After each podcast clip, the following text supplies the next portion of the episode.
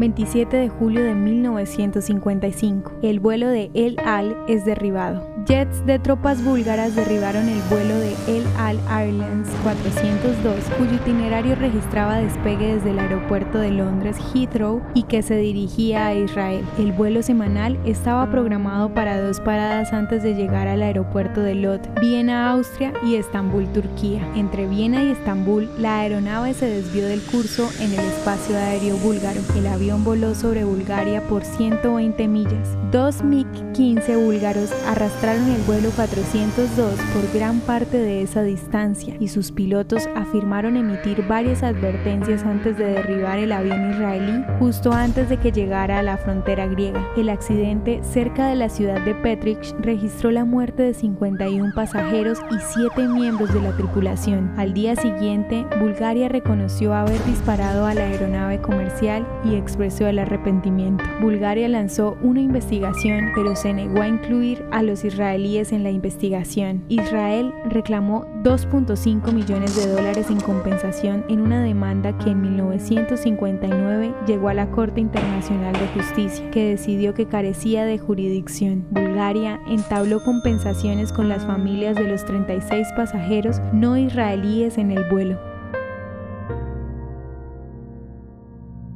¿Te gustaría recibir estos audios en tu WhatsApp? Compartimos nuevos episodios todos los días. Suscríbete sin costo alguno ingresando a www.hoyenlahistoriadeisrael.com. Hacerlo es muy fácil.